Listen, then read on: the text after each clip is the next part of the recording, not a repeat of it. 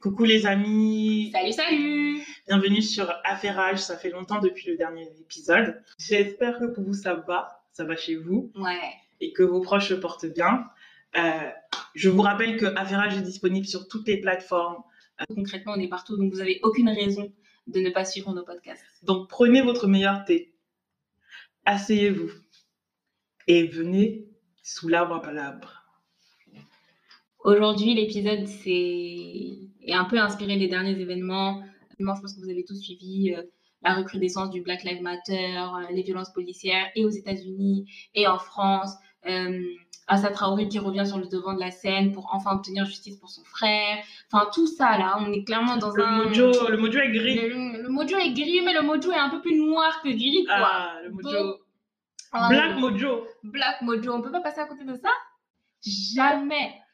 Donc en fait aujourd'hui l'idée c'est euh, on dédramatise les choses. Voilà, Euh, nous on est deux femmes noires, on est conscientes que euh, eh ben oui on est dans un pays, la France, où il y a effectivement du racisme, il faut le dire. Mais je pense qu'il faut aussi aider les gens à comprendre d'où ça vient et pourquoi c'est aussi ancré aujourd'hui en 2020. Pourquoi il y a encore des gens qui se sentent lésés? Et surtout pourquoi est-ce qu'il y a des gens qui se permettent justement de faire subir certaines choses à d'autres personnes parce que tout s'explique en réalité. Ouais, parce qu'il y, y en a beaucoup qui sont, qui sont disons, euh, inconscients ou qui ne le savent pas juste. Et c'est important justement de, de pouvoir euh, parler pour nous, en notre nom, et de ne pas justement voir des personnes qui ne sont pas concernées par ces actes parler pour nous. Clairement, parce que vous avez sûrement vu euh, des tonnes et des tonnes de gens dans les médias, sur BFM, sur CNews, et j'en passe et des meilleurs, sur WhatsApp TV. Euh, bref, il y a plein de gens qui ont pris la parole, qui n'étaient pas forcément concernés, parce qu'en réalité, euh, il y a des gens qui se sentent pas concernés, mais qui, parce que c'est trendy, vont venir prendre la parole et vont venir vous dire, voit. euh, on vous voit. On On vous vous voit. voit tous. Euh, donc voilà, aujourd'hui, euh, l'idée, c'est surtout de, de parler de le concept de racisme. Ce n'est qu'une question de perception. Euh, et on va vous donner beaucoup d'éléments pour euh, vous expliquer pourquoi, à notre sens, c'est une question de perception. Et surtout, pourquoi, en réalité, euh, c'est pas en marchant dans les rues de Paris, en jetant des statues dans les fleuves, ici, à gauche, à droite, euh, en insultant euh, n'importe qui sur Twitter que le racisme, comme on le connaît aujourd'hui, va disparaître? Parce qu'en fait, c'est beaucoup, beaucoup plus profond que ce qu'on croit. On espère que ce- cet épisode-là vous plaira. Et euh, c'est le premier affairage officiel qu'on a à vous présenter.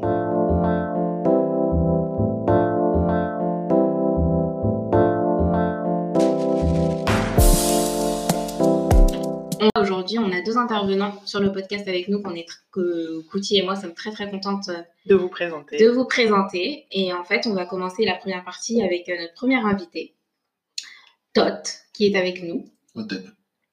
au TEP. Euh, et en fait, avec Tot, la- ce qu'on aimerait aborder, c'est la partie scientifique euh, relative au racisme. Euh, et du coup, il va un peu nous éclairer. On va le laisser parler, lui poser quelques questions. Et puis, euh, et puis voilà, je laisse la parole à Tot. Pour commencer, si on parle de concept euh, de, race, tu es obligé d'évoquer en fait la, définition même de l'homme. Et euh, ce concept-là, il revient à proprement parler des premières civilisations qui ont compris qu'ils étaient des hommes. Donc il y a toujours eu des, races, ou plutôt en fait des hommes et des femmes qui sont différents et différentes, parce qu'on est tous différents par ce qu'on appelle le, le côté génétique. En fait, ton code génétique, à l'intérieur, ça va définir euh, tout ce que tu vas devenir. D'accord? Oui. Donc ton code génétique, ça codifie au niveau de la nature et de la, bi- la biologie euh, ton être. Ta Mhm. couleur des, des yeux, ta taille, euh, ta couleur de peau pour euh, la survie. Donc c'est la nature qui décide en fait du meilleur gène à avoir pour que tu puisses survivre et que tu deviennes un être humain accompli. Survivre, donc. Moi, je Survivre. retiens les mots-clés. Survivre. Oui, c'est pour survivre. Parce que la nature, elle est, par- elle est parfaite et en fait, en fonction de ton milieu, ton gène T'es censé évoluer. en- Exactement. Alors même au-delà d'évoluer, c'est bien d'utiliser ce mot-là, parce qu'on peut appeler évolution, mais je préfère dire adaptation. Parce que par exemple, si on, si on parle du concept de, de race, euh, ceux qui ont codifié le- la race euh, sont pas ceux qui ont compris le concept de génétique. C'est-à-dire en fait, on est venu euh, faire une différence entre blanc, noir, euh, Sans vraiment- chinois ouais. ou autre, si tu veux, c'est même pas chinois, c'est juste centoderme, mélanoderme, Mm. leucoderme. Et ça, c'est des termes qui reviennent, en fait, reviennent à la génétique pour expliquer pourquoi toi, dans ton milieu, ton gène a pris cette Prédominance. prédominance. Et donc, si on prend juste au niveau euh, biologique et même l'histoire génétique, le premier des gènes, en tout cas le plus complet, que la science reconnaît, c'est le gène en fait mélanoderme, qui lui contient en fait l'ensemble de toutes les espèces humaines, toutes les différences humaines. En fait, à différents degrés d'humain, entre guillemets, par rapport au gène. Et celui qui en a le plus, c'est bah, le mélanoderme, qui peut donner du leucoderme, qui peut donner du centoderme. On appelle maintenant les Chinois, les Japonais ou Asiatiques Mhm. qui peut même donner du euh, sémite ou proto-berbère.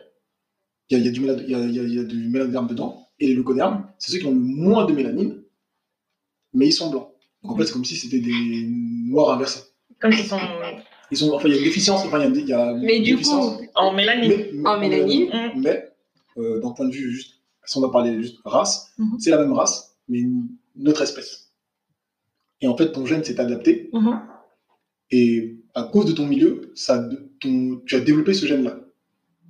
du coup, génétiquement, comment on, on en arrive à ce, à ce concept qu'est le racisme? Euh, alors, euh, ça, c'est une, bonne- c'est- bon, c'est une bonne question. En fait, c'est c'est une définition que ceux qui ont une déficience sur la survie génétique ont développée. Ils ont décidé de classifier les. Tu, décides- voilà, tu Ouais. décides de classifier. En fait, c'est l'être humain, malheureusement, euh, qui est limité et limitant. Il classe tout Mhm. pour euh, savoir, en fait, qu'est-ce qui est un danger ou pas. Un homme, une femme, euh, ta taille ou autre. Et du coup, tu fais des catégories. Mhm. Tu dis, ah d'accord, yeux bleus, yeux verts, euh, yeux, marrons. bref, tu fais une catégorie. Et par observation, Mhm. Tu vois les différences sans voir en fait que vous êtes la, la même, de la même nature. Tu, en fait, tu- ok, c'est s'attarder. voilà, c'est s'attarder sur les différences les tangibles et les différences. physiques Exactement. visibles. Visible. Et non, et là je rajoute quelque chose. Mais en quoi, par exemple, tu vois, genre, c'est une question. Parce que du coup, euh, on sait qu'il y a le peuple scandinave, par exemple, tu vois. Mhm. C'était des hommes forts et tout. Mhm. En quoi, genre, eux seraient différents, euh, par exemple, euh, d'un noir, où on tirait, genre, le stéréotype de se dire que le noir est fort, il est grand, fort et tout. En fait, euh, ils sont différents parce qu'ils sont forts dans leur milieu. Mhm. Mais si tu les mets dans un milieu qu'on va appeler en- entre guillemets, optimum de la nature, ils sont déficients. Par exemple, génétiquement parlant, d'avoir les yeux bleus, c'est un gène où l'allèle elle est récessive. C'est-à-dire qu'en gros, tu mets n'importe, tu t'accouples entre guillemets avec n'importe quelle autre personne qui a un gène qui n'est pas bleu. Le bleu, couleur- dispa- le le bleu bleu disparaît. des yeux disparaît. Pareil, le gène, le gène blond, c'est un gène récessif. Mhm. Tu mets le- n'importe quel autre gène face aux cheveux blonds, Mhm. le blond disparaît. Parce que génétiquement, pour la nature, pour euh, la survie, c'est, ce sont des. euh, bon, on va, on va- on va On va pas, gens, non, on va Mais- pas rentrer dans. Reviens là, euh, on va pas rentrer. Mais c'est, mais c'est pour dire qu'en fait, c'est une déficience. Ok. Tout comme le fait d'avoir un taux faible de mélanine. Mais donc, que crée la déficience? Et c'est cette déficience qui crée le racisme Euh, oui, parce qu'en fait, t'as, euh, euh, si tu observes, on va, on va du côté vraiment euh, dans le, la racine même de comment l'homme il fonctionne. Mm. L'homme veut vivre et survivre. Et donc par observation, en fait, il y a une sorte d'instinct naturel où tu apprends, où, tu, où tes comportements, c'est que si tu t'accouples avec quelqu'un d'autre qui n'est pas comme toi, En ça va créer une avec différence. plusieurs générations, déjà, euh, ton, ton gène va, va- va être déficient et tu vas être amené à disparaître, génétiquement parlant. Donc je veux dire que c'est population. Si je t'écoute, en fait, je veux dire que c'est l'instinct de conservation qui pousse euh, plus ou moins l'homme à faire cette différence.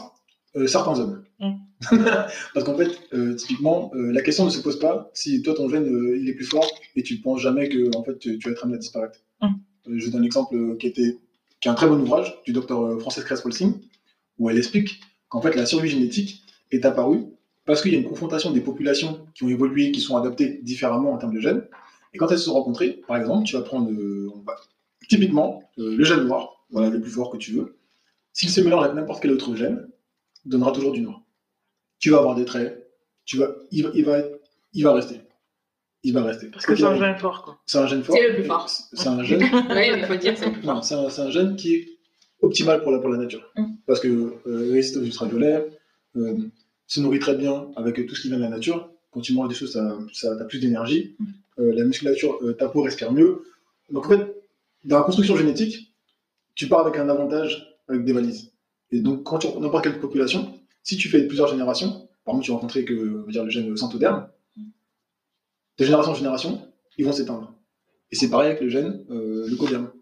Parce que si à chaque fois ton gène, dès que tu fais un enfant, il prend les traits du gène le plus fort, si tu fais une projection, je pense que tu intériorises le fait que partout où je vais, dès que je me mélange, ça donne pas un enfant qui me ressemble.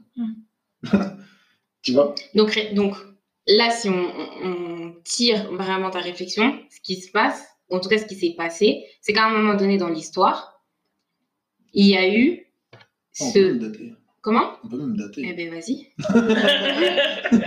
On adore. Eh ben Toi, vas-y. toi, t'es chaud pour sortir des rêves. Vas-y, toi, tu balances les rêves.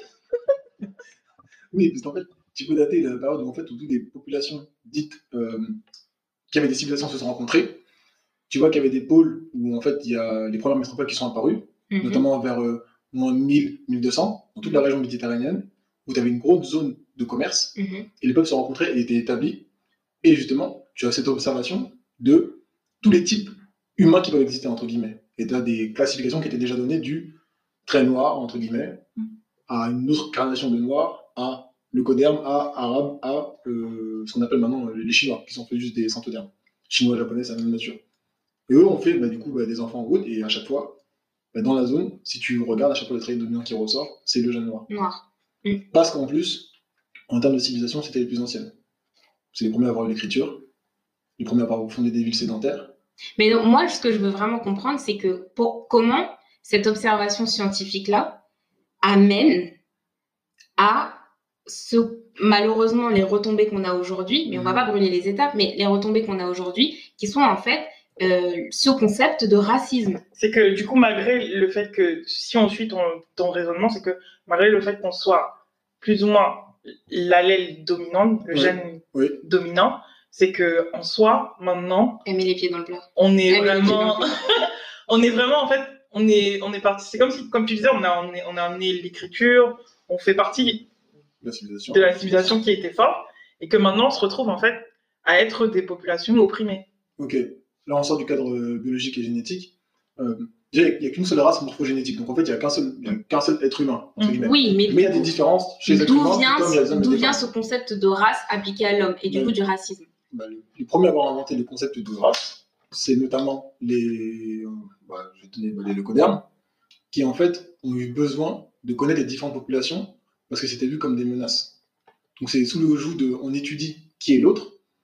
Tu vois pas en fait que vous êtes similaires, mais d'une Et tu nature cherches la différence. Donc tu fais, T'exposes la exemple, différence. tu avais des, des- des gros travaux où tu voyais que par exemple ils étudiaient euh, les cadavres, voir la taille de ton crâne, si ton crâne Mm. était de telle taille à telle taille, pour dire à quel point on est différent et qu'est-ce qui fait que, parce que je, je, je resitue, euh, le fond du fond, c'est une guerre pour la survie.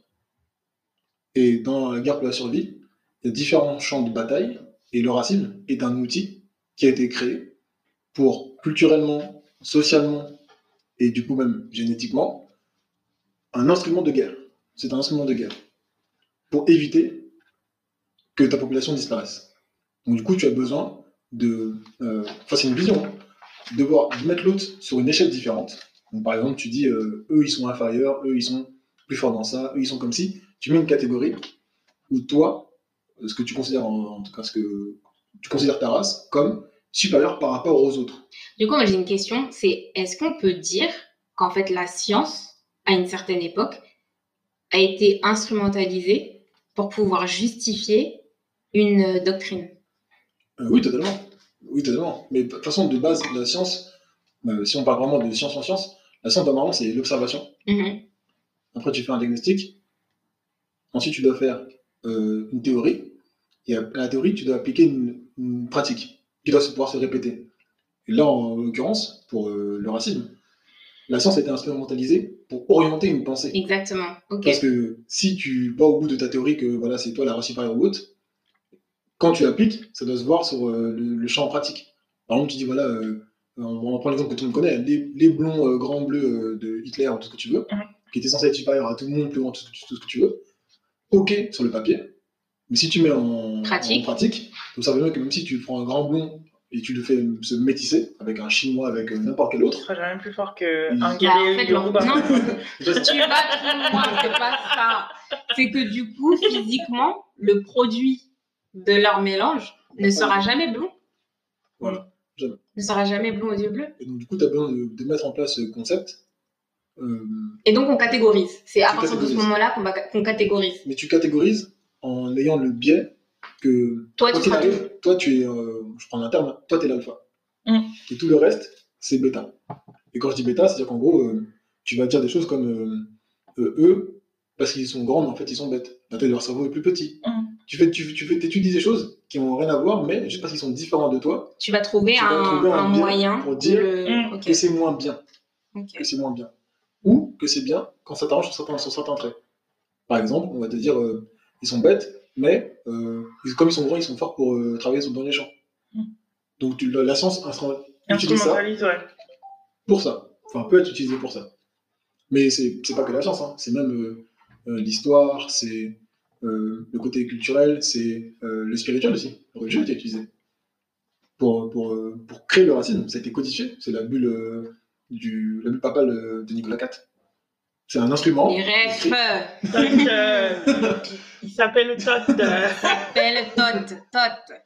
Donc c'était utilisé, cette référence. Et du coup, quand tu as un code qui te dit que tel être humain, c'est pas un être humain, il être traité différemment, c'est déjà l'émergence, la graine du racisme.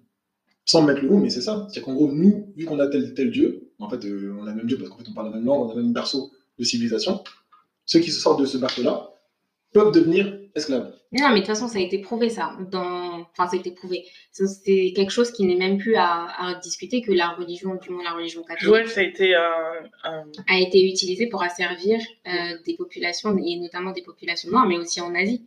Donc, Ils en ont fait, tenté en Asie. ouais.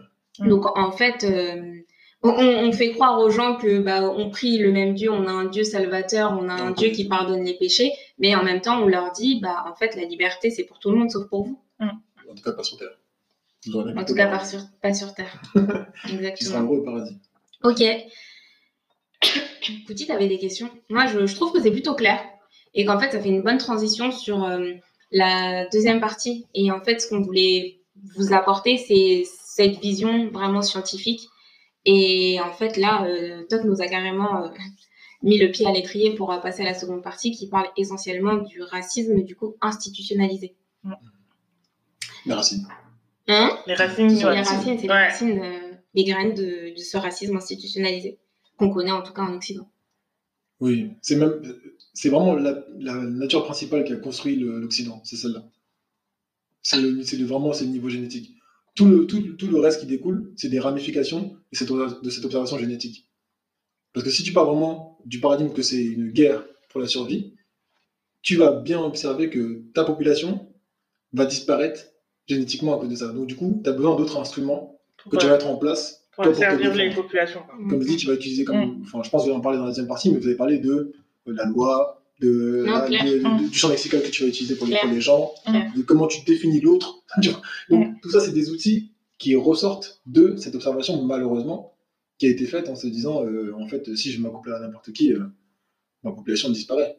Et ça, ça crée cet épiphénomène qu'on voit aux États-Unis, où il y a une séparation entre les noirs et les blancs, parce que finalement, si tu laisses les hommes noirs et les femmes noires euh, se métisser avec tout le monde, oublie l'Amérique blanche. Non, il y a- ouais. Ah non, c'est vrai.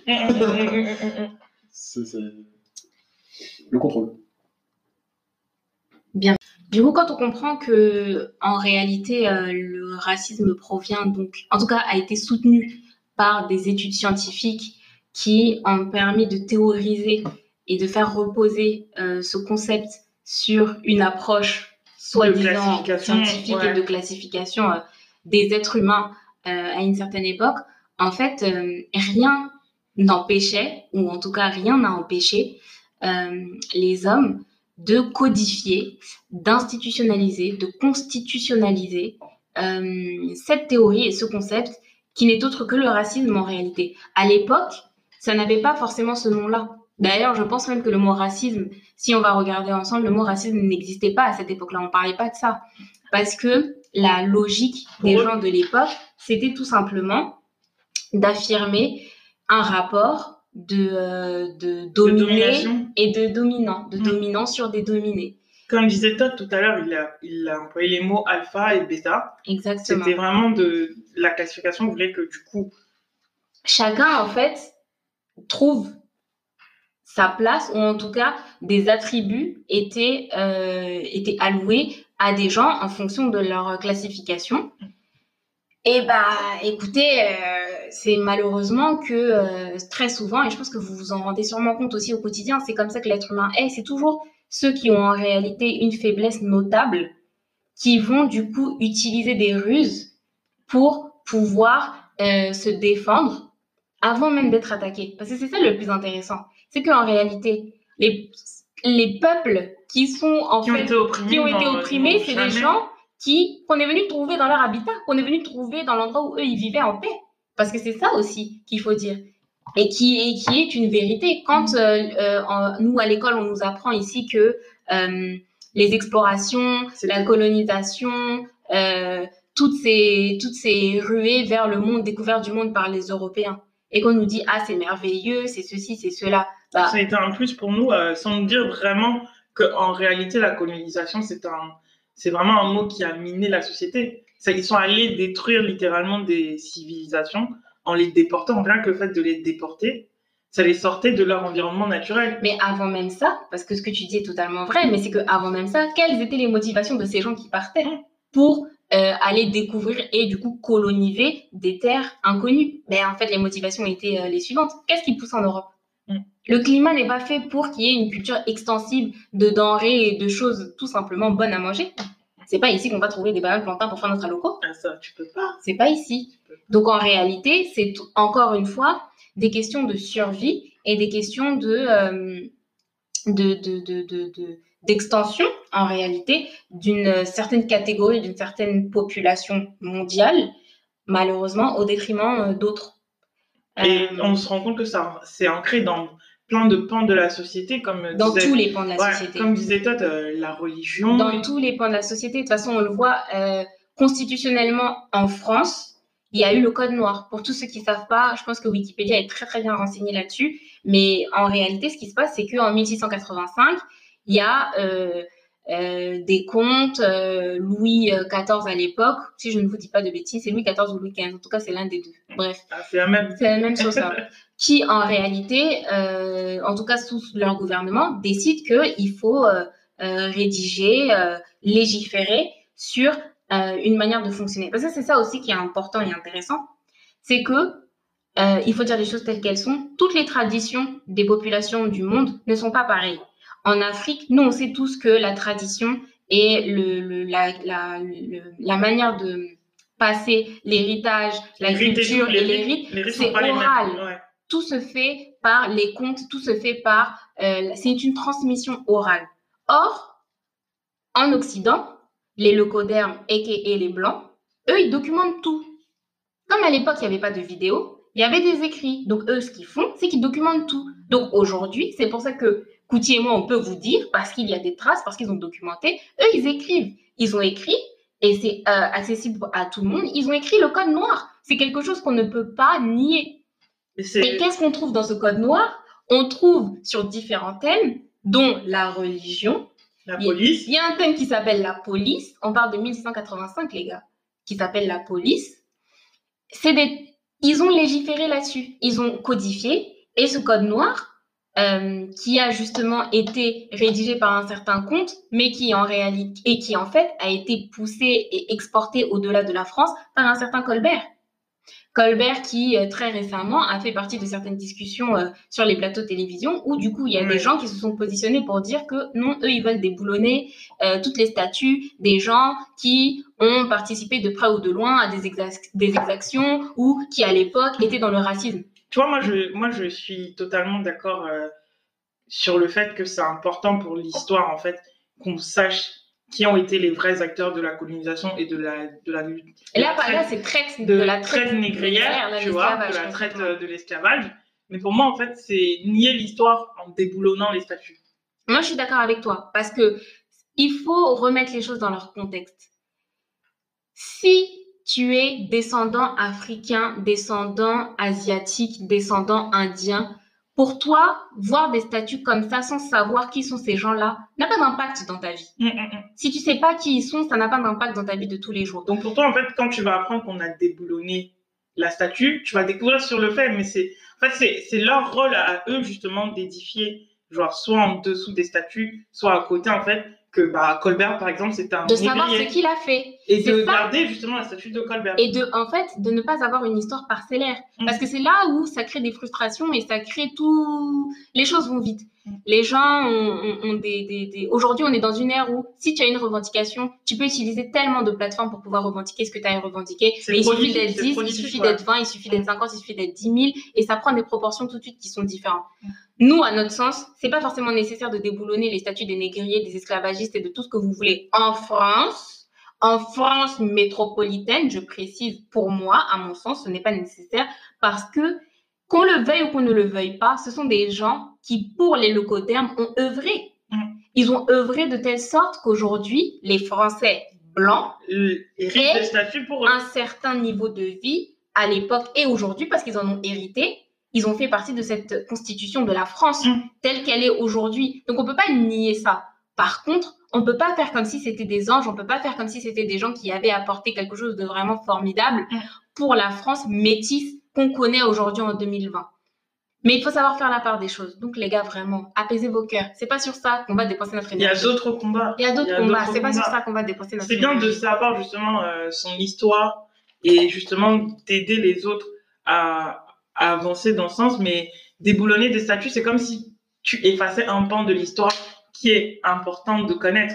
Qui est important de connaître pour justement éviter que ça se reproduise.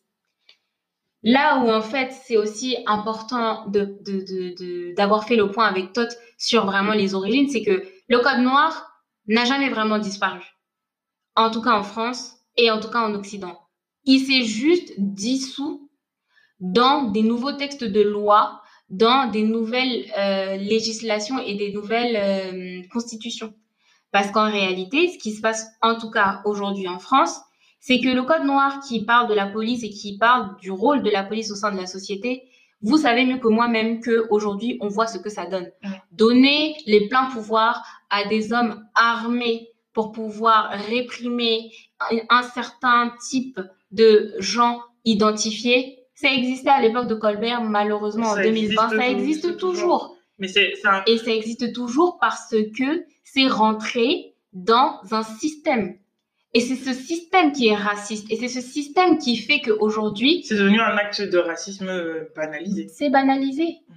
Et notre cher ami El Présidente nous en parlera avec beaucoup d'exemples édifiants que nous-mêmes, on va pouvoir ajouter aussi notre petite sauce, notre petit cube magie dedans. Mais c'est ça la réalité. La réalité, c'est que parce qu'une tranche de la population mondiale a ce besoin, ou en tout cas ressent euh, génétiquement ce, cette frayeur de disparaître un jour, et eh ben en fait, la manière de pouvoir répliquer, c'est d'institutionnaliser sa domination.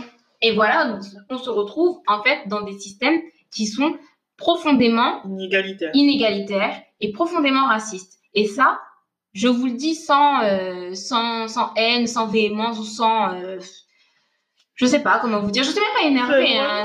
C'est vraiment euh, naturel. Je vous le dis parce que c'est ce qui est. C'est ce qui est. quand, on, on, prend du recul, on se rend compte que c'est ce qui est. Et vraiment, personne ne peut vraiment comprendre un acte de racisme sans vraiment avoir été, lui, du côté de la personne qui est victime de cela. Ah, pèse ton cœur. J'ai pas encore fini ma partie. C'est quoi? Non, parce que pour terminer sur cette partie organisationnelle et systémique, il y a un autre exemple que je veux vous donner, c'est euh, l'exemple de la Constitution américaine.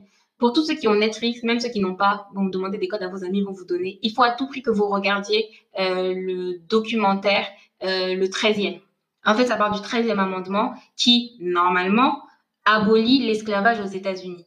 Et en fait, ce 13e amendement va plus loin. Il ne fait pas qu'abolir l'esclavage aux États-Unis. Ce qui fait, ce qui dit, en tout cas, c'est que L'esclavage est aboli, cependant, peuvent être réduits en esclavage toutes personnes qui perdent leur citoyenneté. Et aux États-Unis, c'est très facile de perdre ta citoyenneté en tant que telle. Il suffit juste d'être condamné pour un crime et de faire de la prison.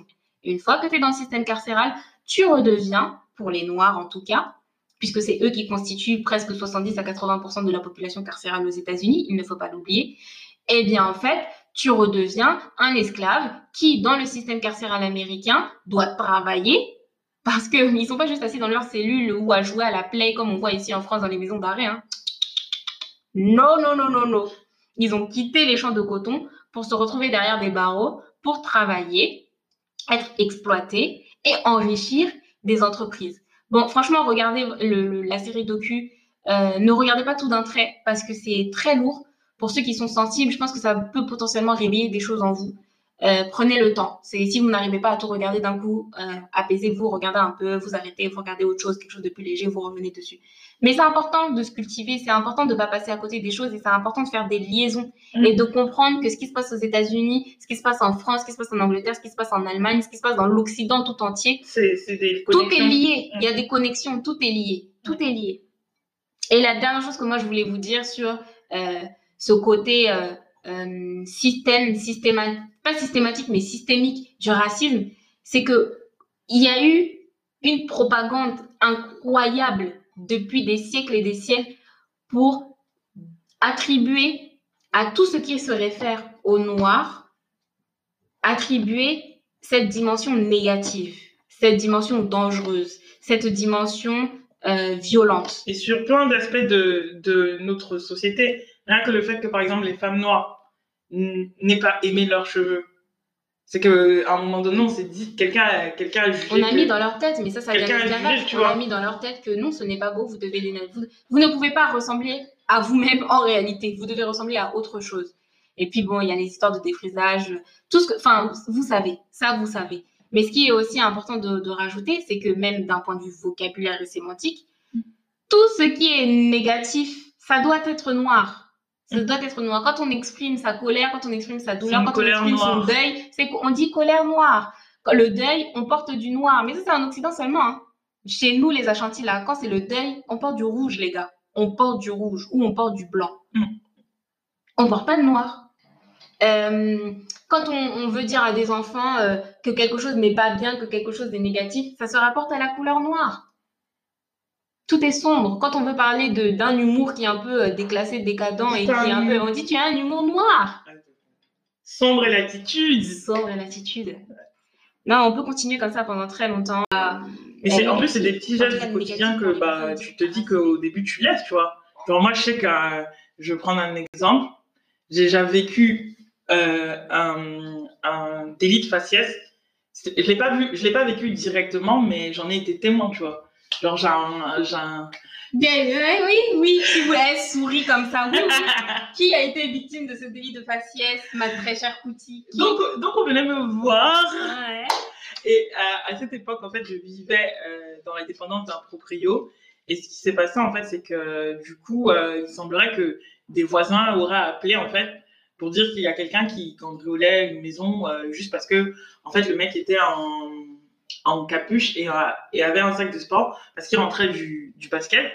Et du coup, ce qui se passe, c'est que j'avais deux interphones et genre euh, les policiers ont sonné pendant genre archi longtemps à l'interphone du, du proprio. Au mauvais interphone. Au mauvais interphone, faut le dire. Et à, à, la, à la fin, ils se sont rendus compte qu'il y avait deux interphones et ils ont décidé de sonner au deuxième interphone. Et c'est là qu'ils sonnent, moi je décroche et ils commencent à, à me dire vous êtes où? Depuis un moment, on sonne et tout, nanani.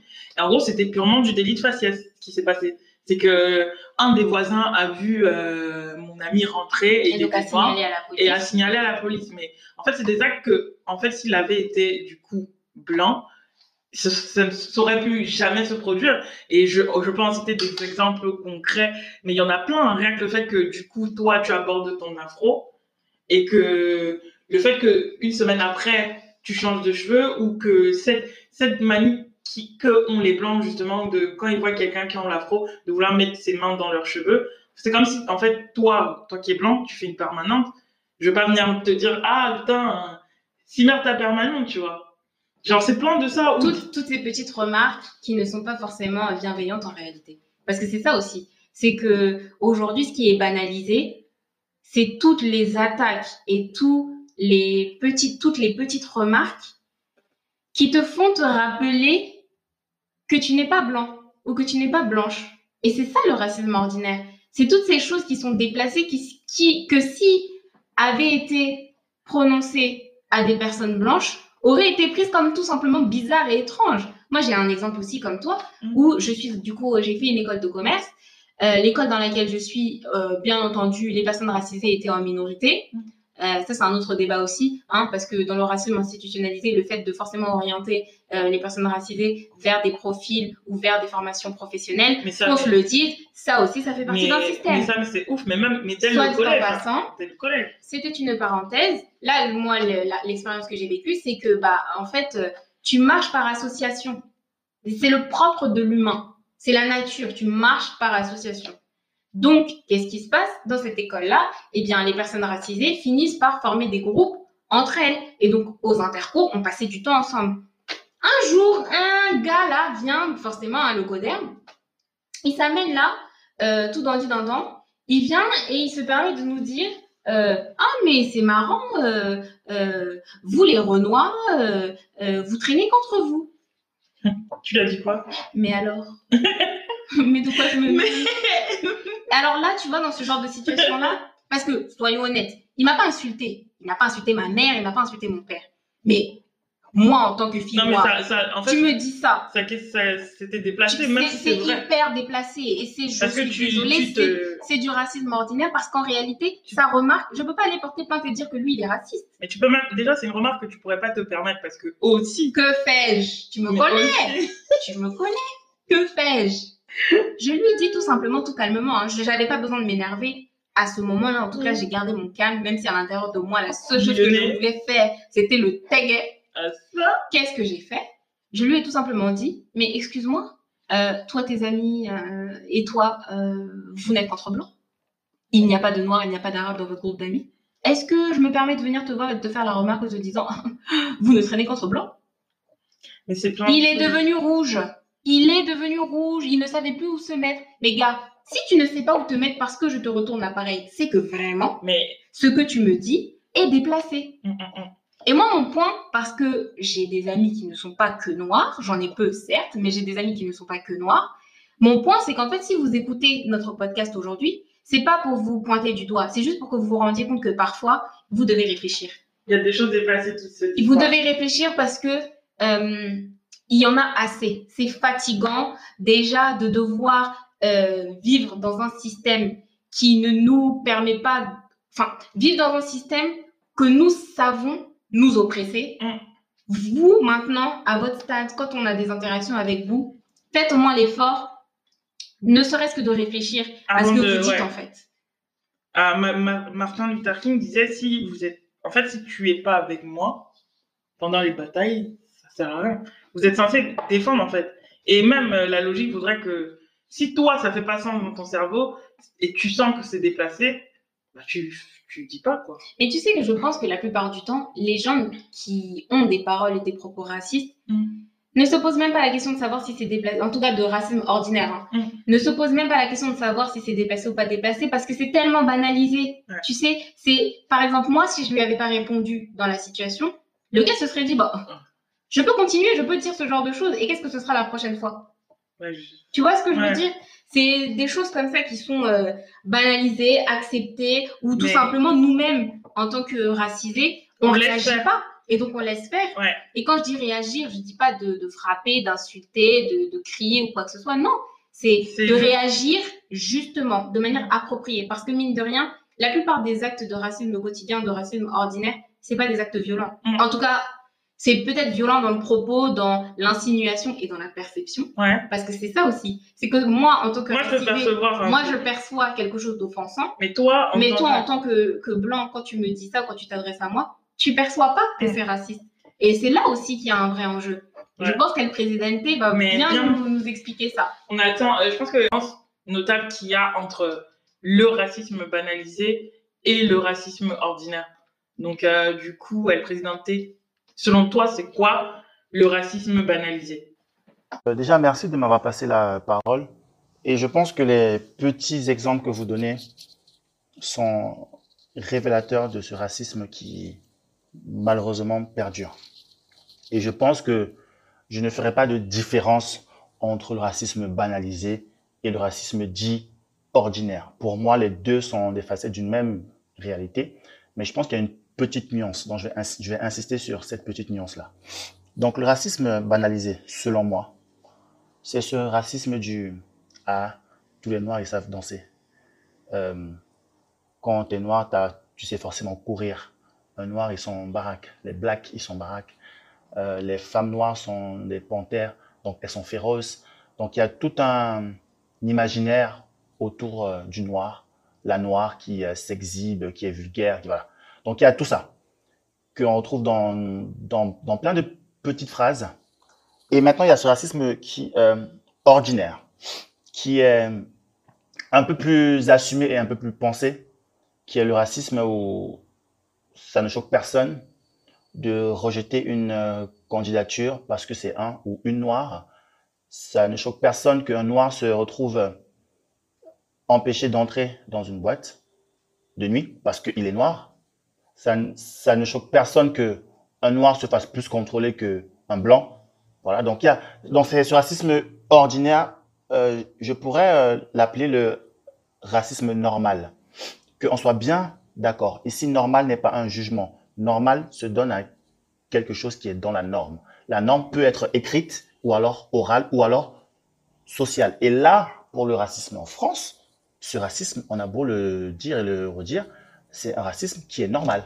Donc ça ne choque personne qu'un proprio dise à une agence que oui, je veux tout le monde sauf les blacks et les, euh, arabes. Donc limite, on le comprend.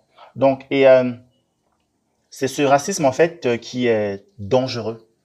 Et d'autant plus qu'on met souvent le racisme comme une liberté d'expression. Donc, quand un blanc ou un caucasien ou un autre voilà, dira oui, mais vous savez que les noirs, euh, ils sont souvent dealers, il va se couvrir derrière une liberté d'expression prétendue qui lui donnerait le, droit de dire tout et surtout n'importe quoi sur les Noirs. Et bien sûr, cette même liberté, il ne la prendra pas quand il s'agira de parler d'autres peuples, notamment les peuples juifs. Et euh, pour euh, vraiment euh, illustrer ça, il y a un rappeur que j'aime beaucoup pour les phrases qu'il a eu à écrire, Desporucci, qui disait comment en vouloir aux conservateurs quand la démocratie leur dit que être raciste est un droit. Le racisme n'est pas un droit, c'est un crime. Donc, on a le droit de dire je n'aime pas euh, Martin, j'aime pas Luc, j'aime pas Isaac, mais tu ne peux pas dire je n'aime pas les blancs, je n'aime pas les juifs, je n'aime pas les chinois, etc. Ce sont des phrases qui ne peuvent pas être dites dans une république. Donc, pour maintenant rentrer dans ce que vous avez euh, cité, effectivement, on a un racisme qui est répandu malheureusement à un point où on n'en mesure même pas les conséquences. Les violences policières sont des moments affreux parce que ça nous montre en fait que la vie de la vie d'un noir n'est pas euh, importante, mais il y a des assassinats symboliques tous les jours. Là, on vous ramène à votre condition de noir, de femme, de black, d'arabe, sans cesse. Certes, on ne meurt pas de ça, mais ce sont des choses qui nous tuent à petit feu. Ça nous tue à petit feu. Et quand un noir se plaint, on va lui rétorquer, tu te plains beaucoup, tu as déjà la France, tu as déjà la chance d'être en France, tu as déjà ça. Est-ce que dans ton pays d'origine, tu aurais ça? À ça, il faut souvent leur répondre, bah en fait, nous, on était dans nos pays d'origine. C'est vous les Français. Ce sont vos ancêtres. C'est votre État qui est venu nous coloniser et nous a dit, venez vivre comme nous. On n'a rien demandé à ces pays qui nous ont colonisés, que ce soit la France, euh, Angleterre, Espagne, Portugal, Belgique. Donc tous ces pays, on était dans nos pays avec nos façons de vivre. Donc aujourd'hui, quand ces mêmes gens nous traitent de euh, d'hommes des cavernes parce qu'on fait comme on faisait avant, il faut leur dire, excusez-moi, c'est comme ça qu'on faisait avant. Je ne dis pas qu'il ne faut pas s'intégrer, mais je dis juste que les petites phrases racistes de vous les noirs, vous marchez toujours ensemble, excusez-moi, quand tu vas à l'ENA, Sciences Po, Sorbonne, euh, tu vois très peu de blancs marcher avec des noirs. Voilà, donc il y a moi, il faut être vrai et dire des choses claires. Est-ce qu'on marche avec nos frères, entre guillemets, encore que noirs parce qu'on est noir, ou alors on marche avec eux juste parce qu'en fait, on n'est pas intégré dans l'autre groupe majoritaire qui est celui des blancs? Donc, il faut, se poser les bonnes questions sans avoir peur. Donc, ça, c'est une, une chose. L'autre chose qu'il faut comprendre, c'est que les blancs, comme je le dis parfois, ne sont pas tous racistes parce qu'ils le veulent.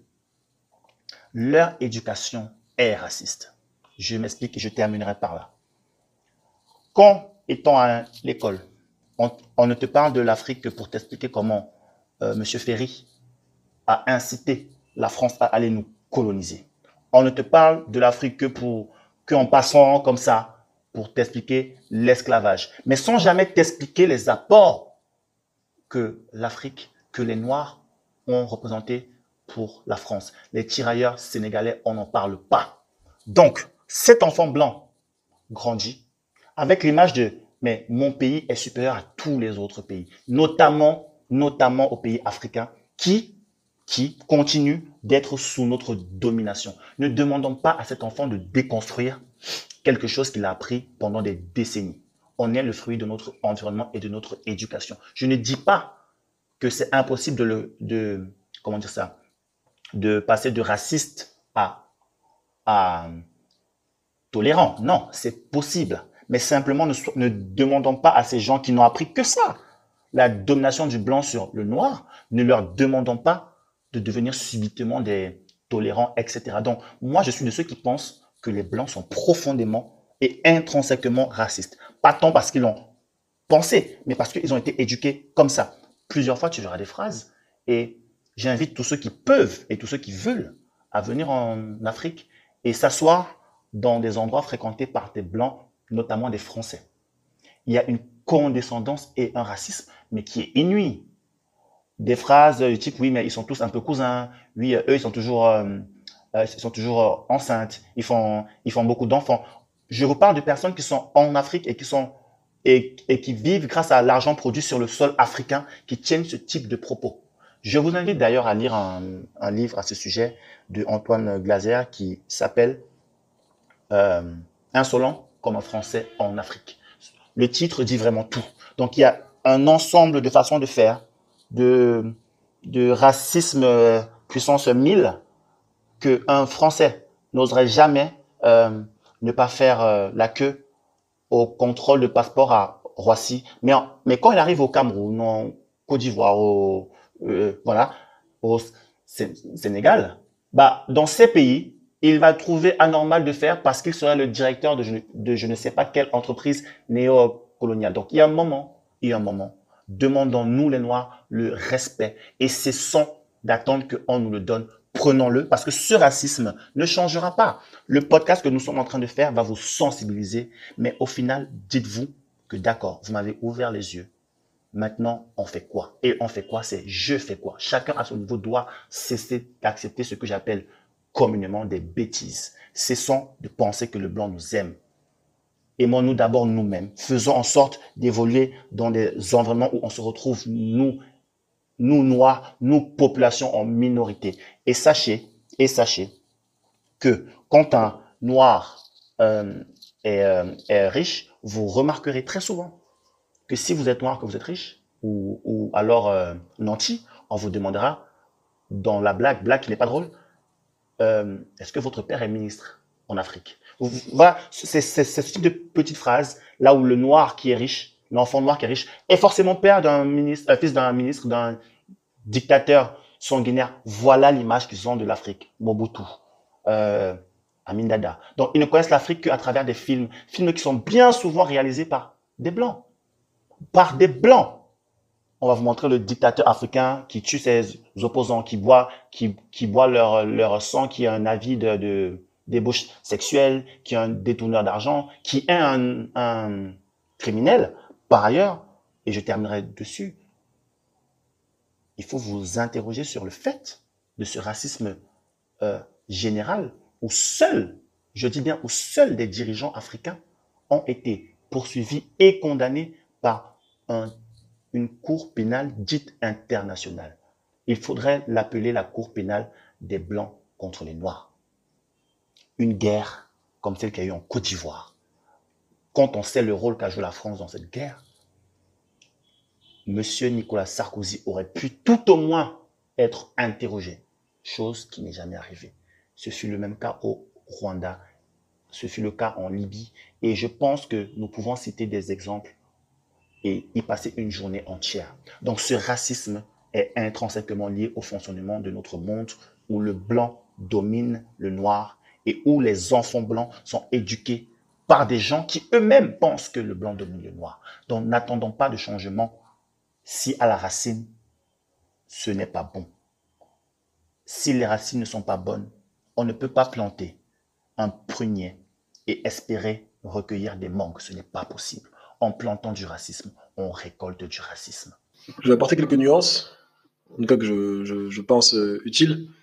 Euh, la première, c'est pas forcément pour, euh, si on parle de race noire ou même les autres races qui sont, entre guillemets, victimes d'un système raciste, ce n'est pas de demander d'être intégré ou de participer à, leur système, c'est de plutôt créer soi-même euh, son propre pouvoir et sa propre puissance, et de pouvoir la manifester et ne, plus être victime d'un système. Euh, ça a été un peu évoqué, mais je pense que c'est important de le rappeler, c'est qu'en fait, c'est pas pas chercher à, plaire ou ne serait-ce que vouloir le respect ou dire, euh, malheureusement, comme on voit maintenant les manifestations de, soi-disant, la vie de certains comptes autant que les autres. Non, non, ça, on s'en moque. L'important, c'est que nous-mêmes, en tout cas ceux qui sont victimes, créent leur pouvoir et puissent euh, être eux-mêmes sans distinction. Ça, c'est le, premier point. Et euh, je voulais revenir sur, sur un autre point. le racisme, il n'a pas de visage. Et c'est ça la difficulté. C'est que c'est c'est pas un ennemi visible, avec un visage, avec une structure spécifique qu'on peut démanteler, parce que c'est intégré dans le système. Et donc, du coup, tu ne peux pas déconstruire un ennemi que tu vois pas et que tu comprends pas que tu maîtrises pas. Parce que c'est malheureusement la réponse que euh, moi j'ai souvent vue, où euh, on va prendre le cas des États-Unis, parce qu'il y a vraiment eu, euh, on a vraiment vu ça. Quand il y avait Martin Luther King d'un côté qui prenait un peu, qui prenait la paix et l'intégration ou autre, et Malcolm X qui était plus ferme dans le côté séparation complète et chacun s'autodétermine, qui est très important, où en fait euh, toi, on te gifle et tu réponds par euh, non, mais aimez-moi.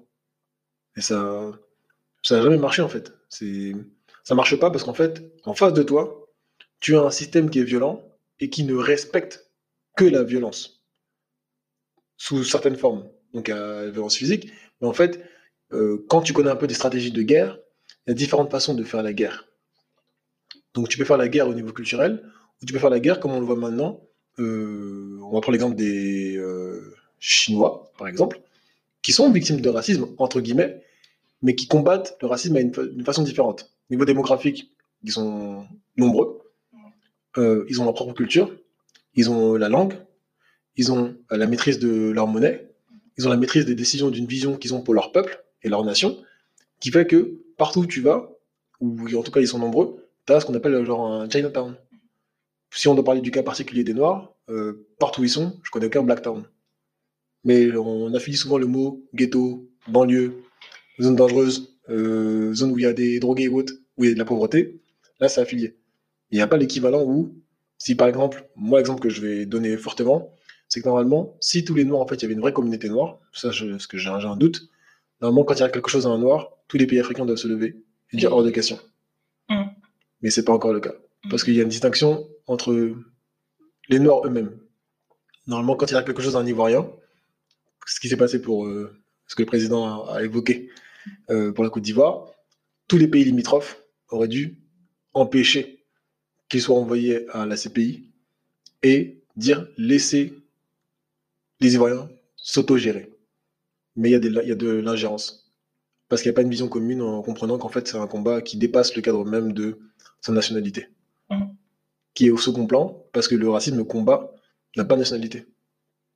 il n'a pas de visage, comme je disais. Il n'a pas de visage. Le point qui vient d'être euh, cité est très vrai. Les Noirs ne se sentent pas euh, solidaires. On dit le peuple noir, mais il faudrait parler des peuples noirs. Très souvent, euh, lors de voyages ou même de reportages, on se rend compte très vite que l'afro-américain n'a d'afro que le nom. Très souvent, ce sont des personnes qui sont nées aux États-Unis, qui n'ont pas de racines africaines. On leur accole le nom afro-américain pour les classer dans une case et pour sans cesse leur rappeler qu'ils sont certes américains, mais leurs racines sont afro. Mais ce sont des gens qui ont des racines qui n'existent pas. Est-ce que un jeune Américain du Bronx sait s'il vient du Cameroun, de la Côte d'Ivoire, du Tchad, voilà. Ils n'en savent absolument rien. Pourtant, ils sont classés dans la case du peuple noir afro. À ces gens qui n'ont pas vécu les mêmes traumatismes que l'immigré africain qui est arrivé en France, on ne peut pas leur demander de réagir aux mêmes violences et aux mêmes oppressions. L'oppression euh, de l'Américain est d'autant plus forte qu'il est américain. Il est né américain. Il ne connaît que les États-Unis. Le français d'origine, euh, disons, euh, immigré, ou du moins l'enfant d'immigré, lui, il a quelque chose à quoi se coller, à quoi s'identifier, qui est le pays d'origine de ses parents. Je ne suis pas en train de dire qu'il y a un racisme qui est moins grave que l'autre. Je suis en train de dire que ce sont tant de choses qui font qu'il est difficile d'unifier le peuple noir. Mais là où je, le rejoins, c'est quand il dit qu'effectivement, les Noirs devraient se lever pour les mêmes choses. Parce qu'on se rend bien compte que quand Adama Traoré euh, il a été euh, assassiné, on n'a pas beaucoup entendu les gens aux États-Unis se lever comme un seul homme et dire stop. Non, parce que c'est en France, c'est loin, c'est un noir de France qui, est, qui serait éloigné des noirs américains. Eh ben non, en fait. Dans tous les pays du monde, les noirs subissent les mêmes oppressions, les mêmes oppressions, le même système, le même schème de pensée qui oppresse l'homme noir. J'ai un ami euh, antillais qui m'a écrit quand j'ai eu les propos très très durs sur le racisme anti-noir. Il m'a dit que, en lisant ce que j'ai écrit, il s'est rendu compte que lui-même avait des pensées comme ça. Plusieurs fois, il aurait dit à un oncle, à lui, qu'il ne se sent pas concerné par les problèmes des Noirs parce que lui, de toute façon, il est antillais, il est français et il ne se ferait pas contrôler comme, comme les autres Noirs. Et à cela, son oncle aurait répondu, mais tu restes un Noir. Et cette réponse est la plus belle des réponses.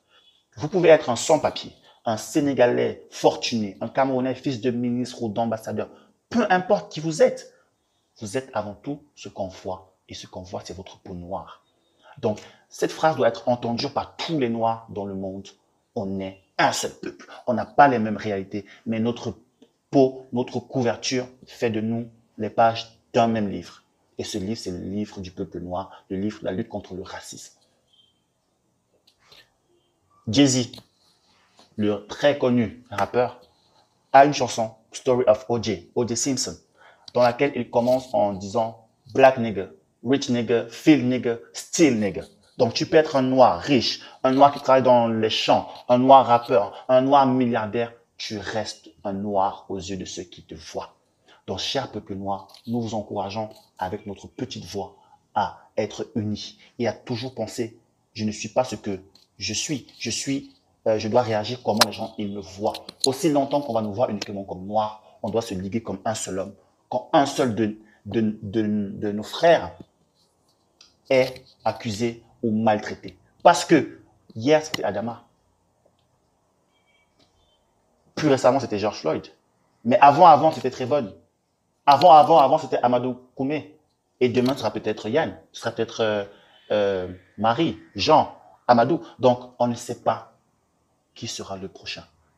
Donc, nous sommes Trevor Martin, nous sommes George Floyd, nous sommes Adama Traoré, nous sommes tous ces gens qui sont décédés. Et nous espérons ne plus avoir à être personne et à ne plus porter les noms de nos frères et sœurs sur des t-shirts, mais plutôt de scander leurs noms parce qu'ils vont faire des grandes réalisations. Voilà ce que nous voulons pour le peuple noir. Citer les noms non pas dans la rubrique nécrologie, mais dans la rubrique réussite, dans la rubrique succès. Du coup, on va remercier Todd. Et El Presidente de nous avoir rejoints euh, sur cet premier épisode d'Affairage euh, sous un format un peu différent de ce qu'on avait prévu. Euh, un peu plus long aussi. Ouais.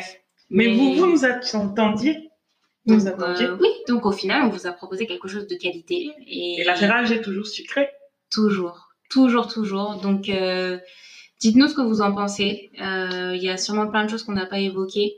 Comme on vous l'a dit, on voulait vraiment démystifier le truc et enlever tout sentiment haineux, vraiment vous parler avec euh, justement ce que notre travail à nous. Et ce qu'on sait, ce que Todd sait, ce que El Presidente sait. Après, on n'est pas, euh, on n'a pas la science infuse, les gars. Donc, euh, mm. dites-nous ce que vous en pensez. Et aussi si vous avez des idées de sujets pour les prochains affairages. Parce que sous l'arbre à palabre, tout le monde a la parole. À bientôt. À bientôt.